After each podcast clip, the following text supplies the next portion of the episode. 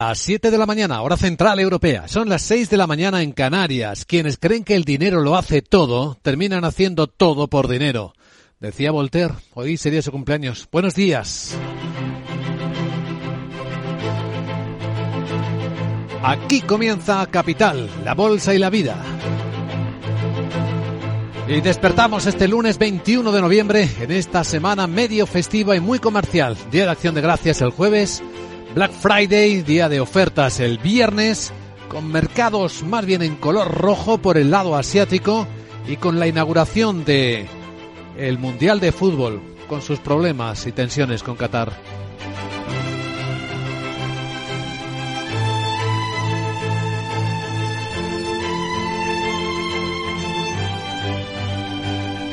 Capital, la Bolsa y la Vida.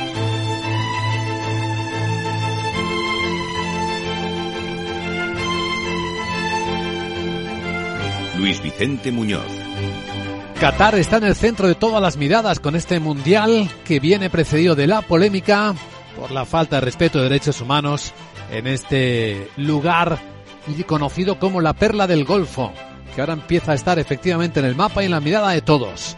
En clave económica vamos a contar algunos secretos de Qatar en una hora con nuestro invitado capital, con Ignacio Gutiérrez de Terán, que lo ha escrito. Qatar es considerado por Estados Unidos como su principal socio fuera de la OTAN, pero también mantiene Qatar relaciones muy amigables con Rusia.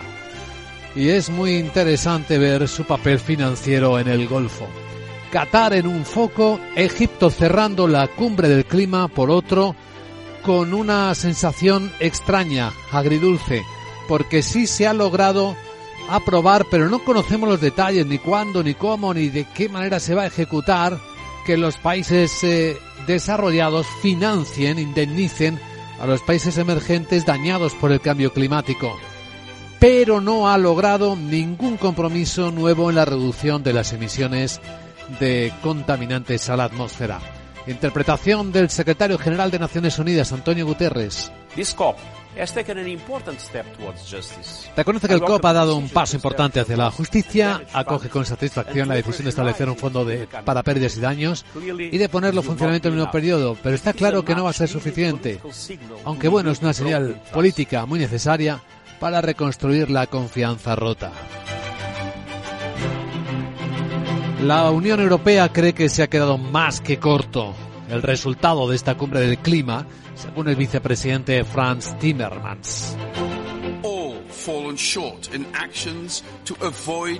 Todos nos hemos quedado cortos en las acciones para evitar y minimizar las pérdidas y los daños. Deberíamos haber hecho mucho más. Nuestros ciudadanos esperan que lideremos, es decir, que reduzcamos mucho más rápidamente las emisiones, así como se limita el cambio climático. No esperar y responder una vez que el cambio climático haya hecho su efecto devastador.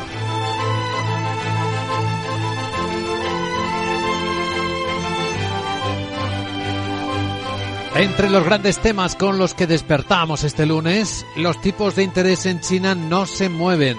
Por tercera vez consecutiva, el Banco Central los mantiene. Están en el 3,65% a un año. Enseguida veremos qué efecto está teniendo esto en los mercados. Están cayendo las bolsas y Hong Kong de nuevo con fuerza un 2%, aunque hay quien cree que esto tiene que ver con el COVID. Contagios que empiezan a subir y se han reportado las primeras muertes, tres personas vinculadas por COVID en Pekín desde las primeras muertes desde el pasado mes de mayo.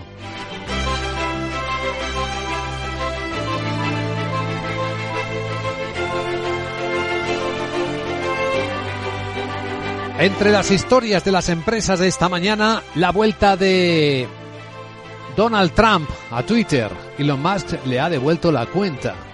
Mientras que Elon Musk está haciendo publicidad para seguir el Mundial de Qatar por Twitter diciendo que era la mejor red social, la más libre para seguirlo, nos encontramos con un movimiento muy llamativo en una gran empresa tecnológica y de ocio de entretenimiento, Disney. Contaremos lo que sabemos de la destitución fulminante de su director ejecutivo, de Mr. Chapek, y cómo vuelve a la compañía Bob Iger.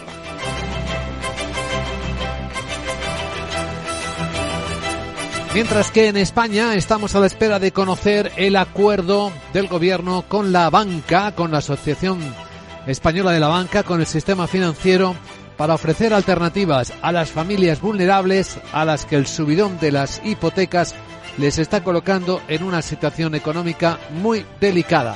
Recordamos que el plazo para llegar al acuerdo vencía este fin de semana.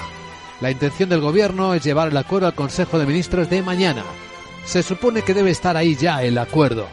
El problema estaba en identificar qué familias se consideraban vulnerables y cuál era la solución. La banca recuerda y ofrece la solución habitual cuando obtiene problemas para que sus clientes paguen las hipotecas, que es extender el plazo, lo que baja la cuota, alivia la cuota de momento. Aunque escuchando a la ministra de Trabajo y vicepresidenta segunda, Yolanda Díaz, no sabemos si es la voz del gobierno o, como viene ocurriendo últimamente, la voz discrepante.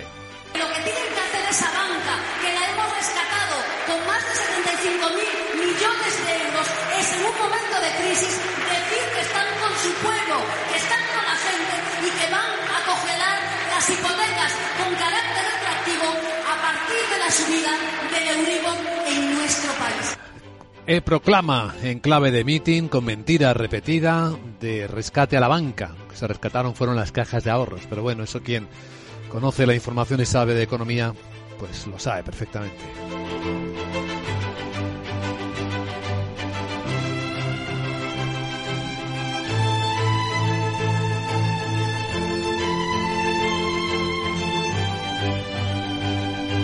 ¿Cómo vienen los mercados en el comienzo de la semana?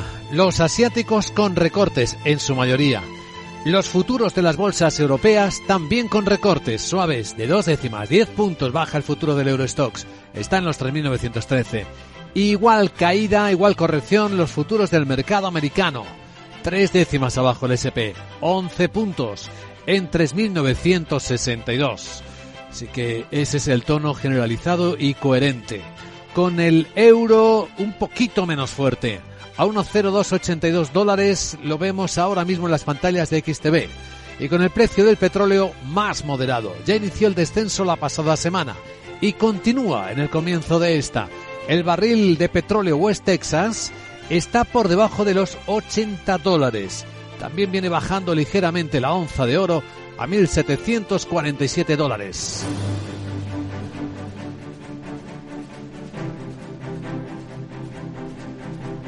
En Capital Radio a esta hora escuchas las noticias que despiertan la economía. Con Miguel San Martín vamos a ver cómo ha terminado la cumbre del clima en Egipto. Ha pactado un fondo para países vulnerables pero no ha avanzado nada en el compromiso de reducción de emisiones. Aún así, se considera una victoria para los países en desarrollo, pues supondrá la creación del primer fondo destinado a costear los impactos del cambio climático aprobado por 200 países, pero la sensación es de falta de ambición en el resto de objetivos. El secretario general de Naciones Unidas, Antonio Guterres, celebra la medida, pero considera que no es suficiente.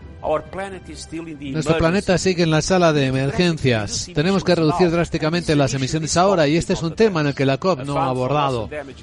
Un fondo para pérdidas y daños es esencial, pero no es una respuesta si la crisis climática borra a un pequeño estado insular del mapa o convierte a todo un país africano en un desierto. El mundo sigue necesitando un gran salto en la ambición climática. La línea roja que no debemos cruzar es la que lleva a nuestro planeta por encima del límite de temperaturas de un grado y medio a quien se dirige este fondo, si a los países en desarrollo o a los vulnerables, ha sido precisamente uno de los escollos de las negociaciones que han terminado con el apoyo a los segundos, a los eh, vulnerables. Ahora queda por ver en otras reuniones qué territorios reciben esa calificación, así como la dotación del fondo y quién hará las aportaciones, algo discutido, ya que se quería incluir a los países con mayores emisiones como es India o China. Gran decepción, por lo tanto, en medio mundo, particularmente en la Unión Europea, creía que se tendría que haber llegado mucho más lejos. Y de hecho, amenazó poco antes de cerrar el acuerdo con levantarse de la negociación. El vicepresidente comunitario Franz Timmermans asegura que la creación del fondo marca un pequeño paso hacia la justicia climática, pero advierte de que se necesita mucho más. Esta es una década decisiva, pero lo que tenemos que hacer, lo que tenemos entre nosotros no es suficiente para dar un paso adelante para las personas del planeta. No aporta suficientes esfuerzos añadidos por parte de los principales emisores para aumentar y acelerar la reducción de sus emisiones. No aporta un mayor grado de confianza para alcanzar los compromisos del Acuerdo de París y en Glasgow el año pasado. No aborda la enorme brecha entre ciencia del clima y las políticas climáticas. El mayor problema de este acuerdo ha sido la actualización de las contribuciones a nivel nacional para lograr el objetivo de limitar el calentamiento global del Acuerdo de París. Y es que, según el responsable comunitario del clima, hay muchas partes que no están dispuestas a avanzar. Reconoce que el texto final no bloquea el camino hacia el grado y medio, pero sí pone barreras innecesarias y permite a los países huir de sus responsabilidades. Por lo demás, el G7 exige sanciones más duras contra Corea del Norte después de los últimos ensayos y disparos de misiles, en particular el que contábamos el viernes, uno de alcance intercontinental. Los ministros de Exteriores del grupo aseguran en un comunicado que los repetidos lanzamientos desestabilizan todavía más la región pese a los llamamientos de la comunidad internacional por la paz y la estabilidad. En un comunicado, el G7 pide una respuesta fuerte y unida que incluya la necesidad de tomar medidas más significativas desde el Consejo de Seguridad de la ONU. En lo que va de se estima que Corea del Norte ha disparado 30 misiles de corto y medio y largo alcance y durante 2022 han sido más ya que en cualquier año anterior. El comunicado del G7 exige que el programa nuclear de, la de Corea del Norte sea desmantelado. Por lo demás, el Organismo Internacional de Energía Atómica denuncia los bombardeos cercanos que vuelven a producirse cerca de la central nuclear de Zaporilla y los considera inaceptables, aunque de momento no han causado daños críticos para la seguridad de las instalaciones. Expertos del organismo presentes están, de hecho, viviendo en las instalaciones, hablan de más de una docena de explosiones. Este domingo el presidente de Ucrania, Volodymyr Zelensky, también reconoce que tienen muchos cortes de luz. Los trabajos para restablecer las redes y las capacidades técnicas de suministro, las líneas de transmisión de energía, el desminado y las reparaciones se están llevando a cabo día y noche. Se ha podido aliviar la situación en algunas regiones donde ayer había muchos problemas reales. Desde esta noche hay cortes en 15 regiones y también los tenemos en la capital, en Kiev. Zelensky también ha remarcado la propuesta de paz de Ucrania. Estados Unidos presiona a este país para que mantenga conversaciones con Rusia. Un alto funcionario del Pentágono comunica a las fuerzas ucranianas que les resultará difícil recuperar todo el territorio capturado en la guerra. Este lunes, reunión en Bruselas del Consejo de Ministros de Agricultura y Pesca europeos van a debatir la disponibilidad de fertilizantes como base de la seguridad alimentaria. Para ello tratarán una comunicación de la Comisión Europea para asegurar que sean asequibles y accesibles a todo el mundo. El ministro español de Agricultura Luis Planas, va también a trasladar la necesidad de adoptar medidas inmediatas que garanticen la disponibilidad de fertilizantes, algo que considera imprescindible. Los fertilizantes nitrogenados dependen de la producción de amoníaco y por tanto de la utilización del gas y a pesar de que en las últimas semanas el precio del gas ha disminuido, teníamos hasta 70 plantas de producción de amoníaco cerradas en la Unión Europea. Esa cifra ha disminuido como consecuencia de esa bajada a 50 plantas que están cerradas, pero evidentemente existe en estos momentos no un problema de abastecimiento, pero sí un problema de precios muy significativo. El debate se produce en un momento en el que los agricultores tienen que tomar decisiones de siembra para la próxima campaña y se encuentran con unos precios elevadísimos de los productos como consecuencia de la guerra y el encarecimiento de la energía. El que parece tocado también es el mercado europeo de smartphones. Ha caído un 16% en el tercer trimestre comparado con los que se vendían hace un año. Han sido 40 millones y medio de unidades debido a la incertidumbre geopolítica y el deterioro económico. Según la consultora Counterpoint, sube algo respecto a los 39 vendidos en el trimestre anterior. Por compañía, Samsung se sitúa como la que tiene mayor cuota de mercado en Europa, el 33%, pero sus ventas descienden un 20% interanual a 13 millones y medio de unidades. Después figura Xiaomi con el 23% del mercado y más de 9 millones, crece un 4%. En tercer lugar, Apple acapara el 21% del total y sus ventas caen un 12% a 8 millones y medio de unidades. Realme se sitúa por primera vez como la cuarta compañía del mercado europeo después de que sus ventas han crecido un 85% interanual, pero son 2,2 millones de unidades el 5% del total y así adelanta a OPO. En España, esta tarde comienza el debate de cuatro días en el Pleno del Congreso de las enmiendas a los presupuestos generales del Estado. Mientras el Gobierno ultima la negociación con sus socios habituales, cuyo apoyo tendrá que cerrar antes de que se vote el jueves. El portavoz del PNV en el Congreso, Aitor Esteban, ya da por supuesto el apoyo de su partido a las cuentas tras la renovación del cupo vasco y las negociaciones en marcha para la transferencia de ferrocarriles. Se podía decir hace dos semanas que efectivamente iba, iba a tener nuestro apoyo. No descarto yo creo que va a suceder así, que alguna más va a entrar en eh, esta semana que viene en el trámite de pleno.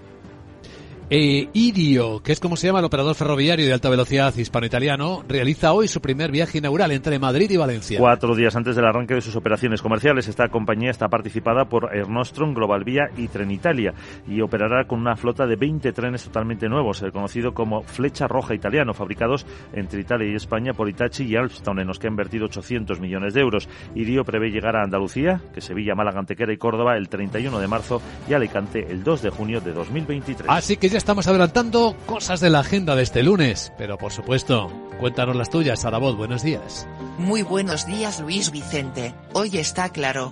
No tengo dudas, cada vez los humanos trabajan menos, Uy. hoy es lunes y casi no tengo nada que contar, Bueno. a no ser que los humanos se hayan puesto de acuerdo para que Sarabot no hable mucho, No. que también puede ser. No, bueno, no. empiezo ya en Alemania que en un ratín publica el índice de precios al por mayor de octubre y subasta deuda a 12 meses, también emite deuda Francia. En España comienza el debate de cuatro días en el Pleno del Congreso de las enmiendas a los presupuestos de 2023 y también el foro Latibex en la Bolsa de Madrid. En Bruselas tenemos un Consejo de Ministros de Agricultura y Pesca para estudiar la disponibilidad de fertilizantes, fertilizantes, Fertilizantes. a nivel mundial. Y es que precisamente hoy se celebra el Día Mundial de la Pesca y este otro, ahí va la pista. La televisión pronto llegará, yo te cantaré y tú me verás. Sara. Pues sí, es el Día Mundial de la Televisión que promueve Naciones Unidas para generalizar la educación. Aunque si ven algunos programas que hacéis los humanos no sé yo, bueno menos mal que pronto llegará Sara Lazarova Bot a la tele.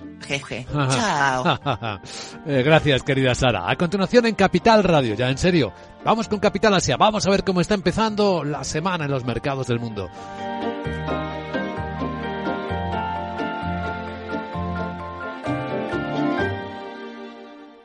Capital, la Bolsa y la Vida, con Luis Vicente Muñoz. Hola, este es el Black Friday de Movistar, que no es como el resto, es mejor. Porque si llevas tu antiguo smartphone a una tienda Movistar para reciclar, te lo recompran, te dan dinero o te lo descuentan de un dispositivo nuevo que tú elijas. Es bueno para ti y es bueno para el planeta. Infórmate en las tiendas Movistar. Bontobel Asset Management. Calidad suiza con el objetivo de obtener rendimientos superiores a largo plazo. En Bontobel Asset Management siempre estamos a la vanguardia de las inversiones activas en bonos y acciones. Para más información, entre en nuestra página web bontobel.com barra am. Bontobel Asset Management, su especialista global en fondos de inversión. Dos cositas. La primera, no me dejas elegir el taller que yo quiera. La segunda, yo me voy a la mutua. Vente a la mutua y además de elegir el taller que quieras, te bajamos el precio de tus seguros, sea cual sea. Por esta y muchas cosas más, vente a la mutua. Llama al 91 555 5555. 91 555 5555. Condiciones en mutua.es. Todo ok. Tienes una salud de hierro, Miguel. Gracias, doctor. Desconecto, que tengo una reunión de trabajo. En Orange reinventamos nuestras tarifas Love Empresa. Ahora incluyen cosas tan importantes para tu negocio como la salud. Por eso te ofrecemos Orange Salud con Mafre. Llama ya al 1414. Las cosas cambian y con Orange Empresas tu negocio también. Orange. Capital, la Bolsa y la Vida, con Luis Vicente Muñoz.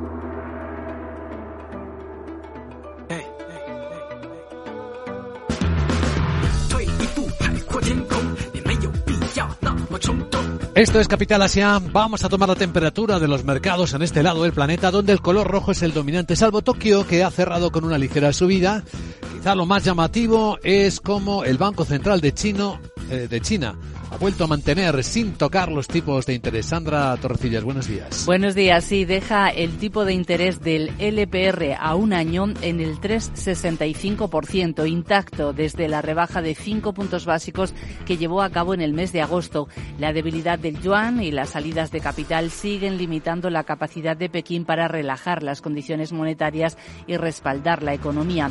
Este indicador, el LPR a un año, recordamos que es el que sirve para fijar el precio de los nuevos nuevos créditos, sobre todo para las empresas. Y también ha mantenido el LPR a cinco años en el 4,3%. Este es el que se utilizan sobre todo para los préstamos hipotecarios. El Banco Central de China cumple con los pronósticos de los analistas. Sí, es lo que esperaba el mercado. Lo que no esperaba el mercado es que el COVID empeorara y probablemente tenga eso que ver con las caídas que se están registrando, aunque se moderan, han llegado a ser del 2% en Hong Kong, ahora son del 1,5%. Shanghai está bajando menos, 0,5%, pero es que han dado también noticia de muertes por COVID. Sí, los casos de COVID siguen subiendo. Este lunes han cerrado escuelas de varios distritos de la capital, de Pekín. Han pedido a los residentes que se queden en su casa y este domingo han informado de más de 26.800 nuevos casos locales. Se acercan a los picos que se veían en el mes de abril y además se han registrado tres fallecimientos en Pekín, los primeros desde el mes de mayo. La última ola está poniendo a prueba las nuevas medidas más suaves eh, para las ciudades que, mm, eh, para que se alejasen de esos cierres generales que estrangulaban la economía y frustraban también a los residentes, eh, pero los datos de COVID vamos a ver si permiten que eso se lleve a cabo. Por cierto, que el líder de Hong Kong, John Lee, ha dado positivo por coronavirus a su regreso de la cumbre de la OPEC, que, de la APEC que se ha celebrado en Bangkok, donde por cierto se reunió con el presidente chino Xi Jinping y también con otros líderes mundiales. Bueno, y tenemos eh, un dato muy llamativo. Mucha gente se pregunta qué ha estado haciendo China hasta qué punto había aumentado sus compras de la energía que a Rusia no le están comprando los europeos y cuánto ha sido. Pues tenemos el dato del gasto chino en energía rusa, en gas natural, carbón, eh, petróleo, productos petrolíferos. Se ha acercado a los 60.000 millones de dólares desde la invasión de Ucrania. Es casi el doble de los 35.000 de un año antes. Y por ofrecer algún eh, dato más, las importaciones de petróleo chinas procedentes de Rusia han aumentado un 16% en el mes de octubre. Las de gas natural han subido más de un 50% y las de carbón por encima del 26%. Unas compras que se han hecho con descuentos probablemente ya que Moscú necesita vender sus productos eh, que están siendo rechazados por gran parte del mundo como castigo por la guerra en Ucrania. Excelente negocio chino. Por otra parte, Japón decíamos que era una excepción con una ligera subida. A lo mejor tiene que ver con el rebote llamativo que están viviendo algunas plataformas en las que sabemos que el multimillonario Warren Buffett aumentado su apuesta. Si la semana pasada contábamos como Buffett a través de Versailles Hathaway entraba en el capital de la taiwanesa TSMC, hoy eh, lo que ha hecho en las últimas horas lo que ha hecho es aumentar la participación que ya tenía en cada una de las cinco mayores casas de trading de Japón en al menos un punto porcentual y en todas ellas ha superado el 6%. Así ha incrementado esas participaciones en Mitsubishi Corp, en Mitsui, en Itochu, en Marubanei y también en Sumitomo Corp. Las, por cierto, las acciones de todas ellas con subidas superiores al 2%. Capital Asia.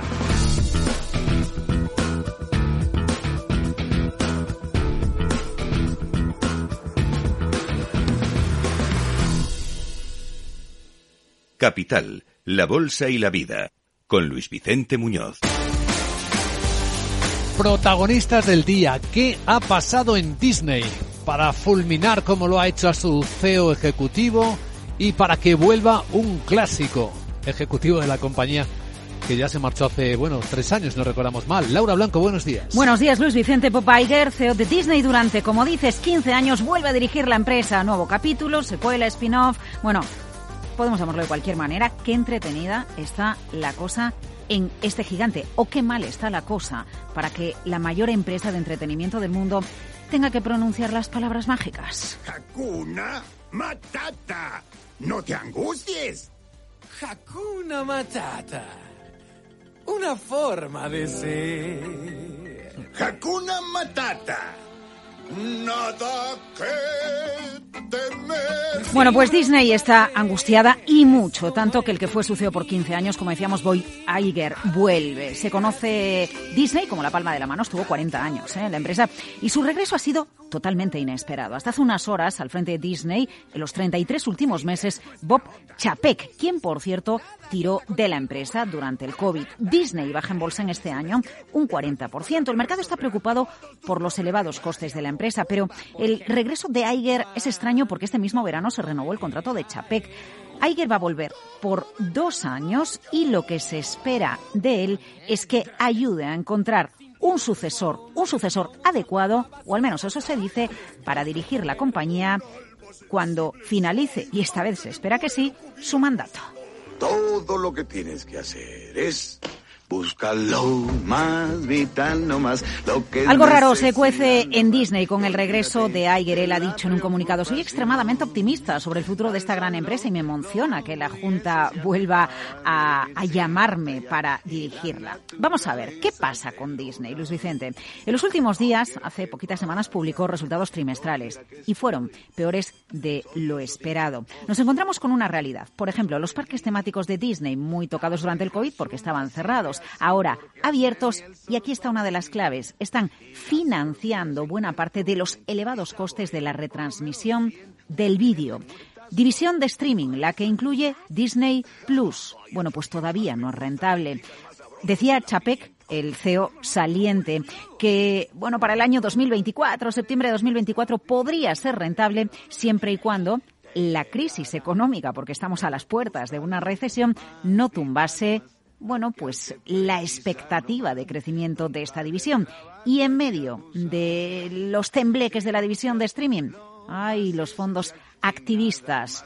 Third Point de Dan Loef, de Triumphat Management, otro de los fondos activistas de Estados Unidos, codazos, dándose codazos en el accionariado de la empresa, con participaciones pequeñas, pero queriendo que este gigante del entretenimiento sea más rentable, salgan los números, no gaste dinero en streaming que está ingresando por parte de los parques temáticos. Así que nosotros empezamos a plantearnos si Bob Iger vuelve para defenderse de fondos activistas, mantener la esencia de Disney y convertir a la empresa de nuevo en lo que consiguió hacer entre 2005 y 2020. Un gigante que además incorporó Marvel, Lucasfilm, 21st Century Fox y consiguió convertir a la empresa realmente en una compañía que parecía que no tenía final. ¡Estás volando! Esto no es volar, es caer con estilo. ¡Hasta el infinito y más allá! Que si cae Disney, que al menos lo haga con estilo. Y a eso viene Iger, a defenderse los fondos activistas, a ver cómo reconduce el negocio del streaming. Y bueno, pues sí, cae un 40% en bolsa lo que llevamos de año. A ningún accionista esto le hace gracia. La historia empresarial del día. Hakuna Matata. Bueno, y en términos de inversión, estamos en un contexto de inflación en la que lo más valioso es encontrar rentabilidades atractivas. Y sí, las hay, aunque con riesgo.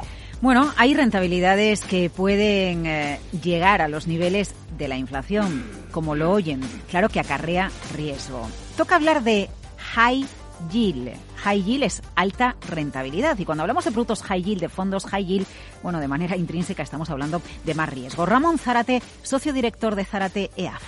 Queremos conseguir una rentabilidad para bonos de alto rendimiento por encima del 8%. Eh, ¿Esto es interesante? No interesante, muy interesante. Es decir, eh, conseguir una rentabilidad que ya en términos nominales estamos consiguiendo igualar la inflación y superar la inflación subyacente, pues en principio parece interesante, porque el, escenario que se, que se prevé no es eh, de default o que se incremente la tasa de default de los bonos de alto rendimiento, al revés. ¿Por qué se habla tanto de high yield, Luis Vicente? No porque sea un producto para todos los públicos, para todos los perfiles, pero sí porque con la subida de tipos de interés, los productos high yield están ofreciendo esas rentabilidades que, bueno, pues consiguen alcanzar la inflación. ¿Dónde está la clave? Pues la clave en un producto high yield está en su diversificación. Es decir, hay riesgo de que haya un impago por parte de algunas de las empresas de ese high yield, de alto rendimiento, pero un fondo de inversión muy diversificado, por ejemplo, no estando en energía o no estando en mercados como el americano, puede ofrecer rentabilidad y aunque sea high yield, un poquito menos de riesgo.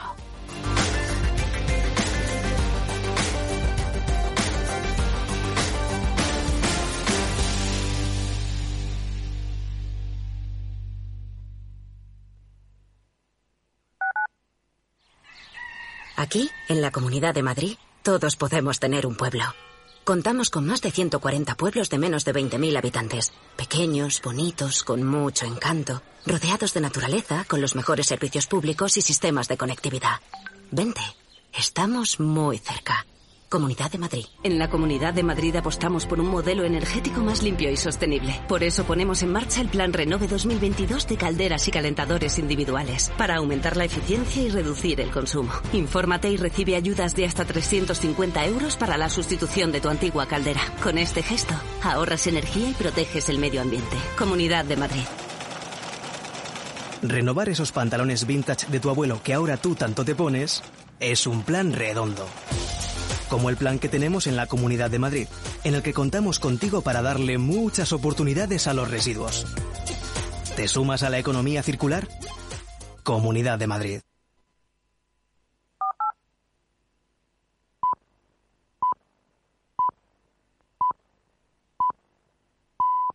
Son las siete y media de la mañana, hora central europea, seis y media en Canarias. Aquel que es demasiado pequeño tiene un orgullo grande, solía advertir Voltaire. Hoy sería el cumpleaños del gran escritor y filósofo francés. Buenos días.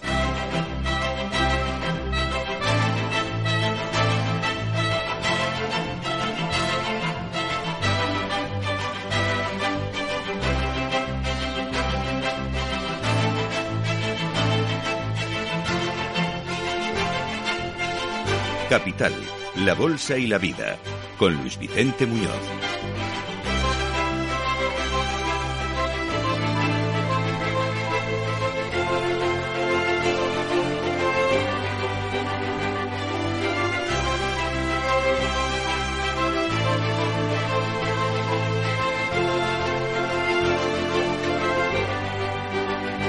Lunes 21 de noviembre, estrenando semana con eh, gran impacto comercial esperado, ya veremos hasta qué punto. El viernes es el Black Friday, el jueves el Día de Acción de Gracias. Mercados que vienen suavemente a la baja, desacelerando. Vienen bajando suavemente entre las dos y las tres décimas los futuros de las bolsas de Europa y también las americanas, en un contexto en el que el tono negativo ya se está viendo en el mercado asiático aunque no hay grandes catalizadores porque el Banco Central de China no ha tocado los tipos de interés como se esperaban, están en el 3,65% para el plazo a un año, pero se sigue observando todo lo que se mueve, los datos, de los que hoy no tenemos grandes citas. Así que hoy la mirada está doblemente dirigida a algo que acaba y algo que empieza.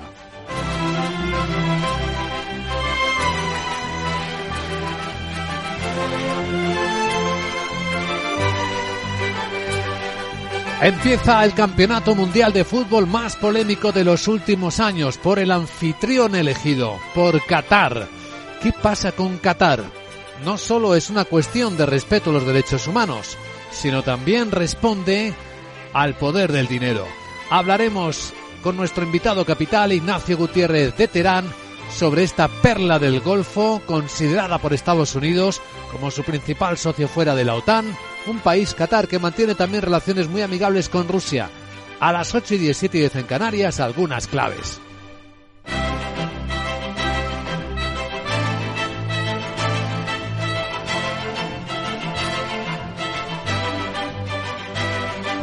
Empieza el Mundial de Fútbol, pero acaba la COP, la cumbre del clima en Egipto, en versión extendida, con un sabor a decepción importante, aunque sí que ha habido un avance, como el secretario general de Naciones Unidas, Antonio Guterres, reconoce.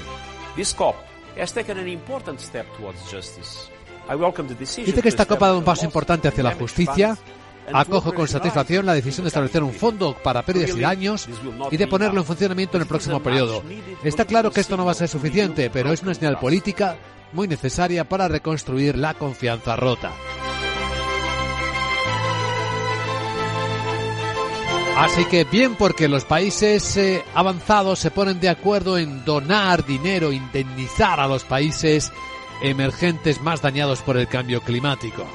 Pero esto no oculta el fiasco de que no ha habido ni un solo avance de compromisos para la reducción de los contaminantes, algo que pone en valor negativo el vicepresidente de la Comisión Europea, Franz Timmermans,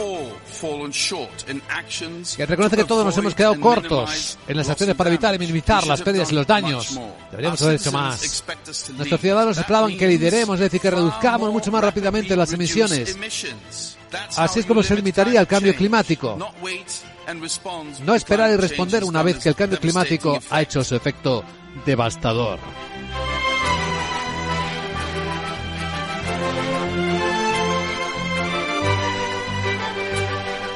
La semana comienza también con algunos protagonistas empresariales, algunos que se resisten a pearse de las portadas informativas, como Twitter. Saben que Elon Musk le ha devuelto la cuenta a Donald Trump, pero Donald Trump no ha vuelto, aunque está activada su cuenta, no ha tuiteado nada. Estamos eh, siguiendo y analizando con interés el gran cambio que se está produciendo en Disney. Impactante destitución de su CEO Bob Chapek y vuelta de un clásico, Bob Iger. ¿Pesará el plan de ajuste de Chapek?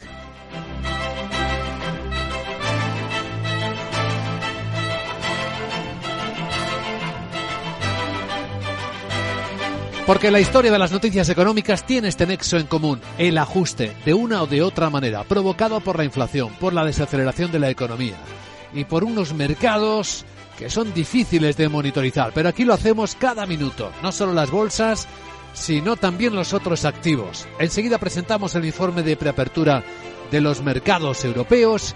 Tenemos el euro dólar un poquito más barato que la pasada semana, baja a 1.0280 en las pantallas de XTV. El precio del petróleo sigue bajando. El West Texas, el barril está en 79 dólares 72 centavos y la onza de oro también en los 1.747 dólares. Y hoy además en la gran tertulia de la economía a partir de las 8 y 20, 7 y 20 en Canarias. La interpretación de las historias de la mañana correrá a cargo de Julián Salcedo, María José Villanueva y Fernando Fontunegui.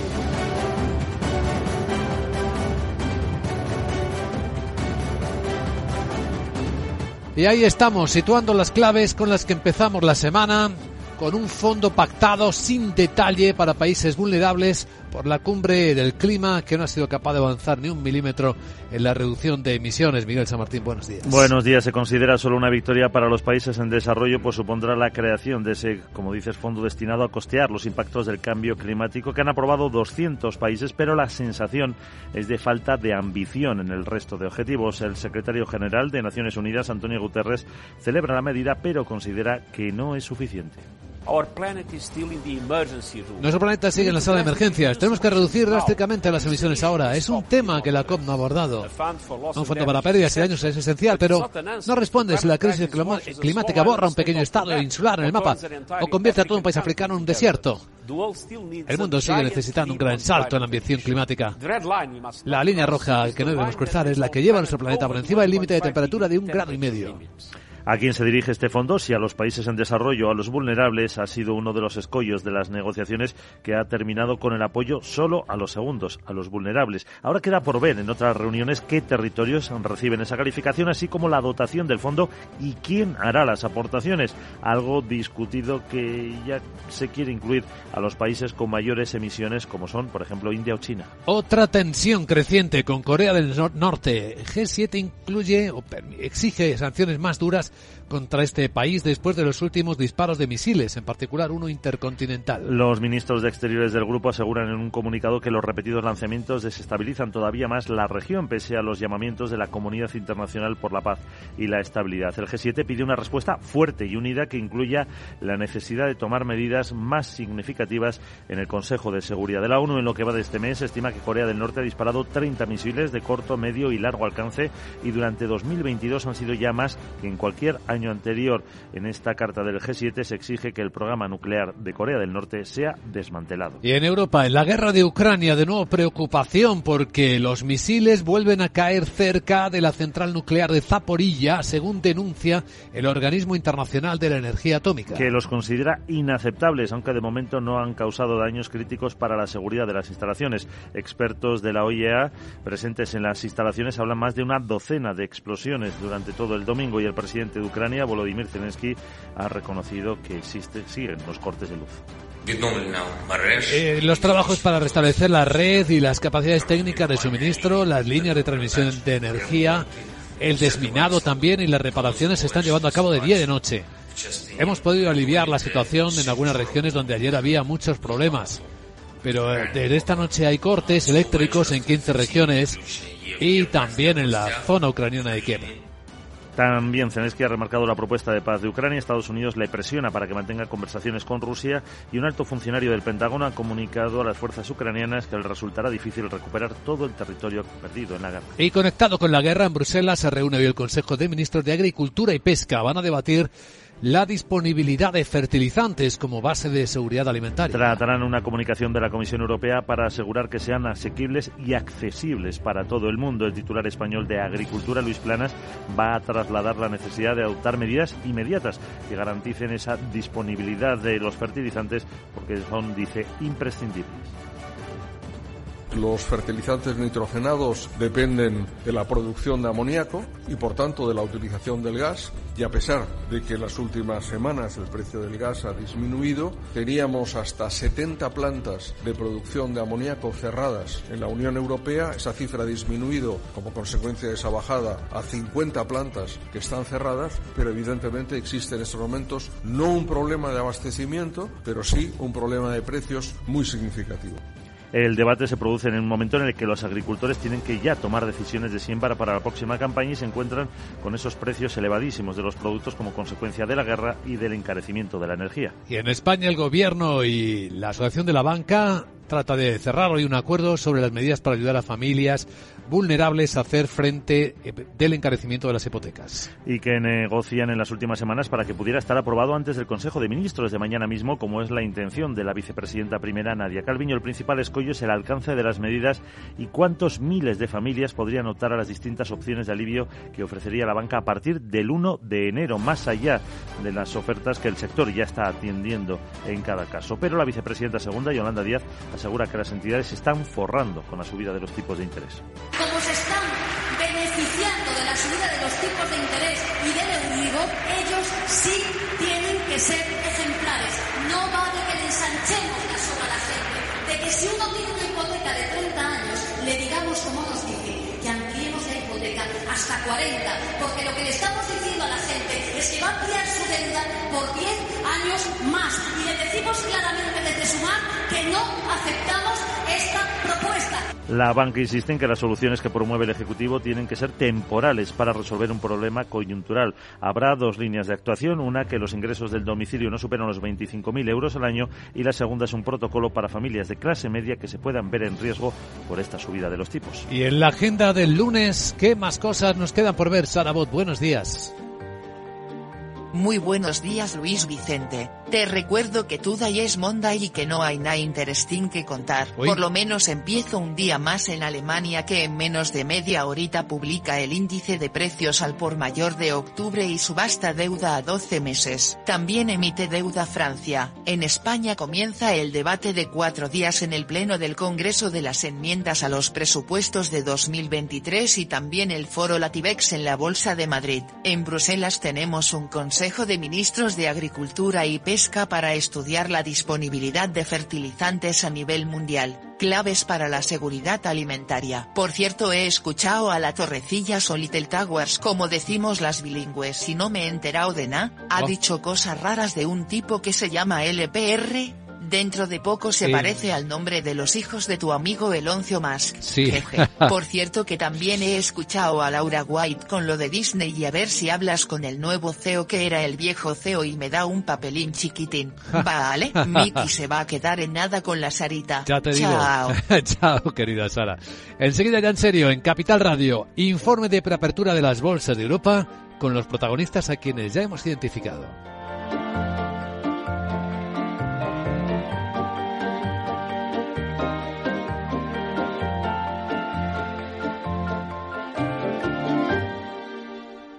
Bueno, pues eh, todo esto es lo que viene a continuación en Capital Radio. Pero antes, otra cosa interesante.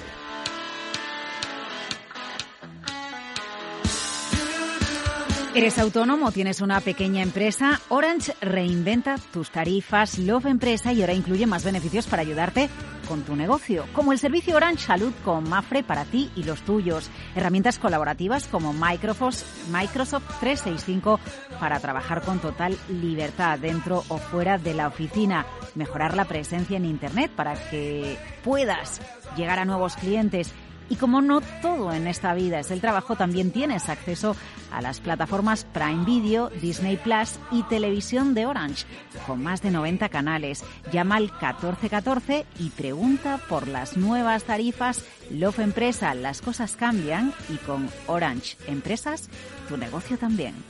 Bien, pues enseguida en Capital Radio, informe de preapertura de las bolsas de Europa.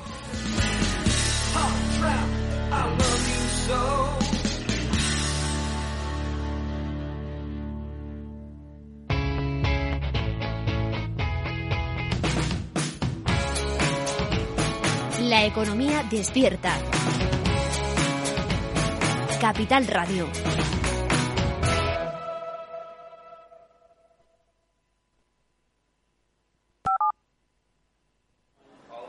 ¿Es posible reducir emisiones cuando viajamos? ¿Y si viajo en avión o en barco, es posible también? En Repsol estamos desarrollando soluciones como el hidrógeno renovable, una fuente energética que ofrece diferentes usos como la producción de combustibles sintéticos que ayudarán a reducir las emisiones de los transportes aéreo y marítimo. Descubre este y otros proyectos en Repsol.com. Repsol, inventemos el futuro. Capital, la Bolsa y la Vida, con Luis Vicente Muñoz.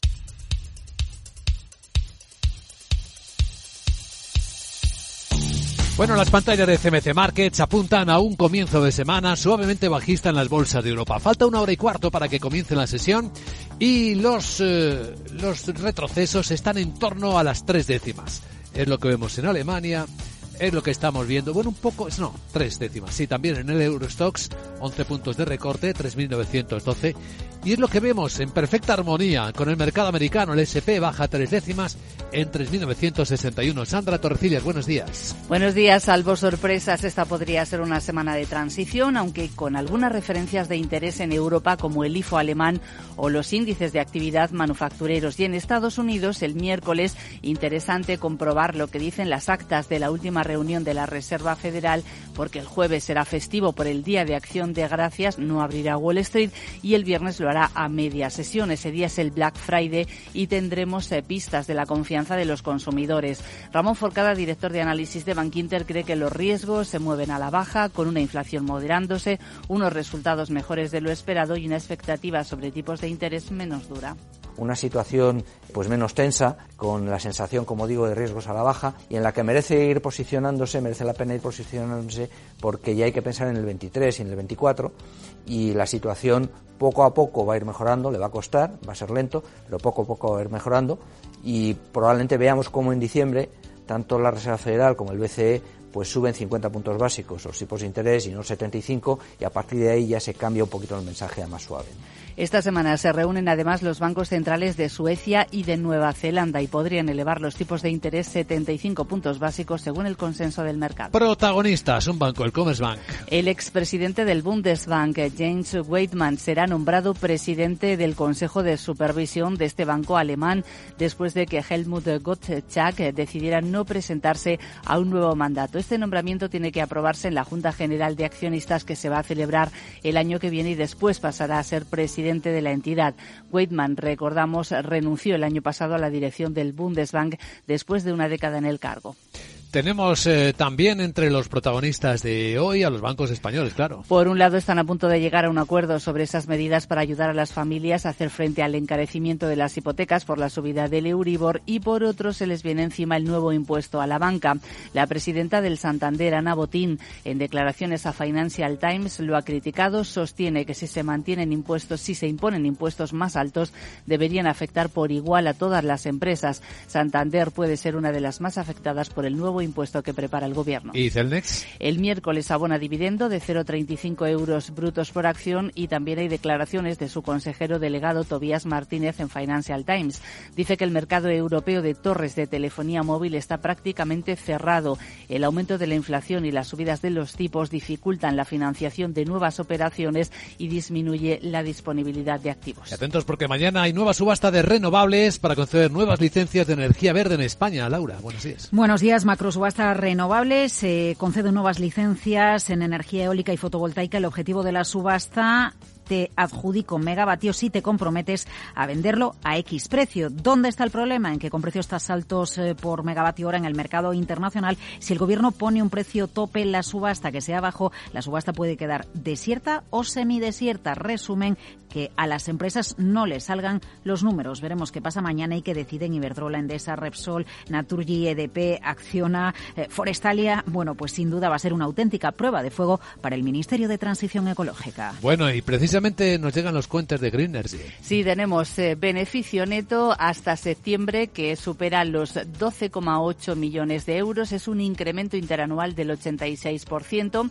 El EBITDA también le sube un 49% y la deuda neta alcanza los supera los 318 millones de euros. Vamos a estar pendientes también hoy de Acciona porque Citigroup le ha bajado la recomendación desde neutral hasta vender y su precio objetivo desde 213 hasta hasta 174 euros.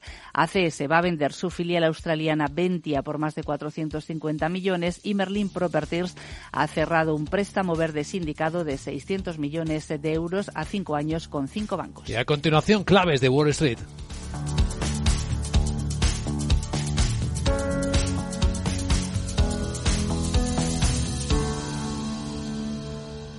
Capital, la Bolsa y la Vida.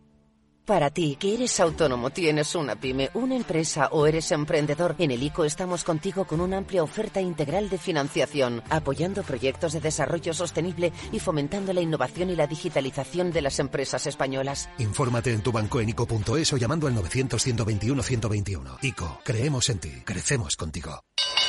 ¿Te interesa la bolsa? Invierte en acciones o fondos cotizados sin comisiones hasta 100.000 euros al mes con XTB. Vente al broker mejor valorado según Investment Trends y al mejor broker para operar según Rankia. Un broker, muchas posibilidades. XTB.com. A partir de 100.000 euros al mes, comisión del 0,2%, mínimo 10 euros. Invertir implica riesgos. En clave de Wall Street, Miguel. Pues cerró una semana con caídas, ya que los inversores parece que han perdido la esperanza de que la Fed deje pronto de subir los tipos de interés y eso causó nerviosismo precisamente en los inversores. El Dow estuvo casi plano la semana y restó un leve 0,01%. El S&P 500 se dejó un 0,7 y el Nasdaq cerró con una pérdida acumulada en la semana del 1,6%. Entramos en una que tiene muy pocas referencias. Eh, macro, hoy lunes subasta de deuda y datos de actividad de la Fed de Chicago. Mañana martes el índice Refut de ventas minoristas y otra emisión de deuda. Será el miércoles cuando se publiquen los PMI preliminares manufacturero y de servicios de noviembre de la economía estadounidense. Nuevas peticiones de subsidio por desempleo. El dato final de noviembre de la confianza del consumidor de la Universidad de Michigan además de la publicación de las actas de la última reunión de la Reserva Federal que se celebró el día 1 y 2 de este mes, en la que se acordó una subida de tipos de los 75 puntos básicos y se reafirmó en su idea de reducir en las próximas reuniones ese ritmo de aumentos. Y es que el jueves 24 Wall Street no abre sus puertas, se celebra el Día de Acción de Gracias y el 25, el viernes siguiente, solamente operará media sesión, pero no se publican datos macro. Y ahora un vistazo a la última hora del mercado asiático.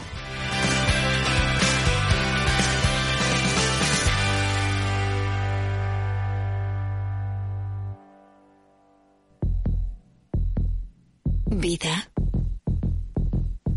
Riesgo. Cubierto. Es muy simple asegurarse con el Betia. Simple, claro, el Betia.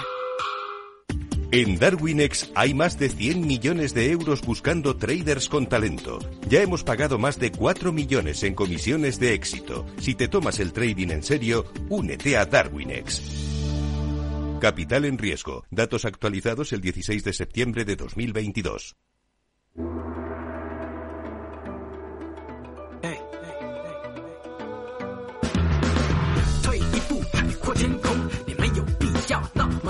El tono rojo es el dominante en Asia, salvo Tokio, con una subida ligera de dos décimas y tiene que ver con la subida de las plataformas en las que invierte Warren Buffett. Eh, bueno, ya tiene más del 6% de participación en las más importantes del país, Mitsubishi, Mitsui entre ellas. Pero el recorte en Hong Kong es del 1,7%, tiene que ver seguramente con los nuevos casos de COVID y algunas muertes, las primeras que se reconocen desde el mes de mayo en Pekín. Tres personas han muerto según causa COVID, según el gobierno chino. El Banco Central de China es el gran protagonista de la noche, pero porque no mueve ficha, mantiene los tipos en el 3,65% a un año, que es lo que estaba esperando el mercado.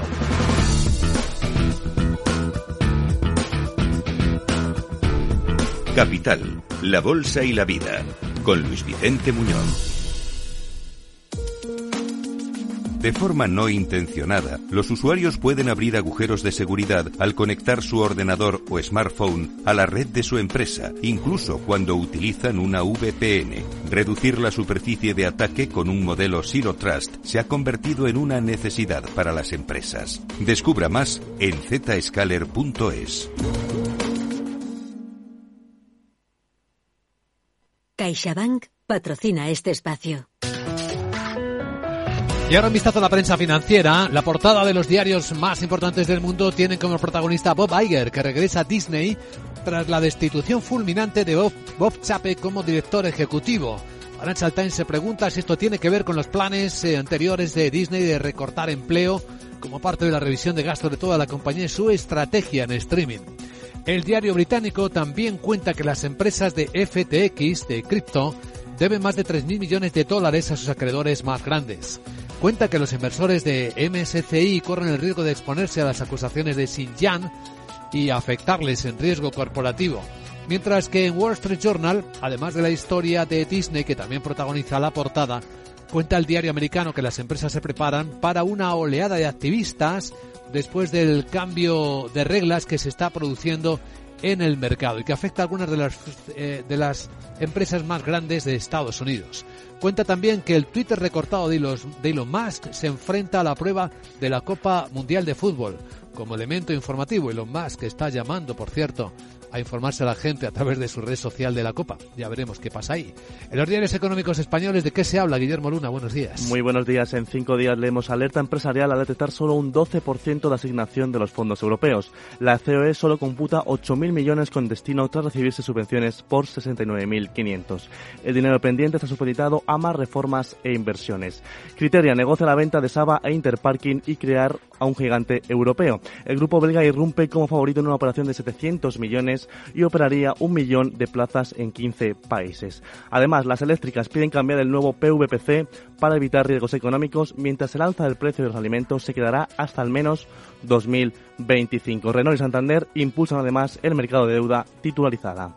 En el economista.es, las nuevas hipotecas reflejan solo un tercio del alza del Euribor. La banca se permite esa política gracias a que todavía no remunera los depósitos. El sector textil sube en bolsa un 12% antes del Black Friday. Las ventas de las mayores marcas llegan a sus máximos históricos. Y Bruselas exige al gobierno equipos de auditoría para gestionar los Next Generation. La comisión reclama que Hacienda cuente con unidades de control específicas para el control de los fondos europeos contra la crisis. La creación de estos equipos es una condición inecable, perdón, clave para continuar recibiendo las ayudas. ACS venderá su filial australiana Aventia por más de 450 millones. La constructora controla actualmente el 32,8% del capital. Y finalmente en expansión, los pisos subirán un 1% y los alquileres casi un 2%, mientras que una entrevista a la presidenta de Santander, Ana Motín, que critica el impuesto del gobierno de la banca, dice que necesitamos bancos más fuertes para una economía mucho más fuerte. En Confidenciales, Voz Populi cuenta que hay medio millón de funcionarios más en España y 720.000 empleos privados menos desde la última crisis. También adelanta que la pensión máxima va a superar los 3.000 euros mensuales por primera vez en la historia. Mientras que Europa Press adelanta que Sareb y la banca se verán las caras este martes en los juzgados por el interés negativo de sus bonos. CaixaBank ha patrocinado este espacio. Tú quieres disfrutar de la Navidad. Yo quiero que lo hagas ya. Con la tarjeta MyCard de CaixaBank, haz tus compras hoy y empieza a pagarlas en el 2023. Infórmate en caixabank.es. CaixaBank. Tú y yo. Nosotros. MyCard. Tarjeta de crédito emitida por CaixaBank Payments and Consumer. Promoción válida hasta el 31 de enero de 2023. Si es retraído, necesita hablar. Si siempre está solo, necesita hablar. Si nunca habla, necesita hablar. Hay alumnos que no levantan la mano aunque necesiten hablar. Detectar problemas socioemocionales es el primer paso para solucionarlos. Por eso contamos con un equipo especializado, cursos y guías para asesorarte. Infórmate. Comunidad de Madrid. Reparar esa bici que llevaba tantos años en el trastero para salir a dar una vuelta es un plan redondo. Como el plan que tenemos en la Comunidad de Madrid, en el que contamos contigo para darle muchas oportunidades a los residuos. ¿Te sumas a la economía circular? Comunidad de Madrid. ¿Eres emprendedor? Encuentra asesoramiento y formación gratuita en materia empresarial, digital y sostenibilidad gracias al proyecto Más Emprendimiento. Infórmate en másemprendimiento.es. Proyecto promovido por la Comunidad de Madrid en colaboración con ATA y CEAGE. Financiado por la Unión Europea Next Generation EU. Plan de recuperación, transformación y resiliencia. Cumplimos 75 años llevando vuestros sueños, vuestras historias, vuestra vida por todos los rincones de Madrid. En autobús, en bicicleta y si quieres, incluso por el cielo, en teleférico. Cada día, cada noche, siempre desde hace 75 años. EMT, Juntos Movemos Madrid, Ayuntamiento de Madrid. Capital Radio.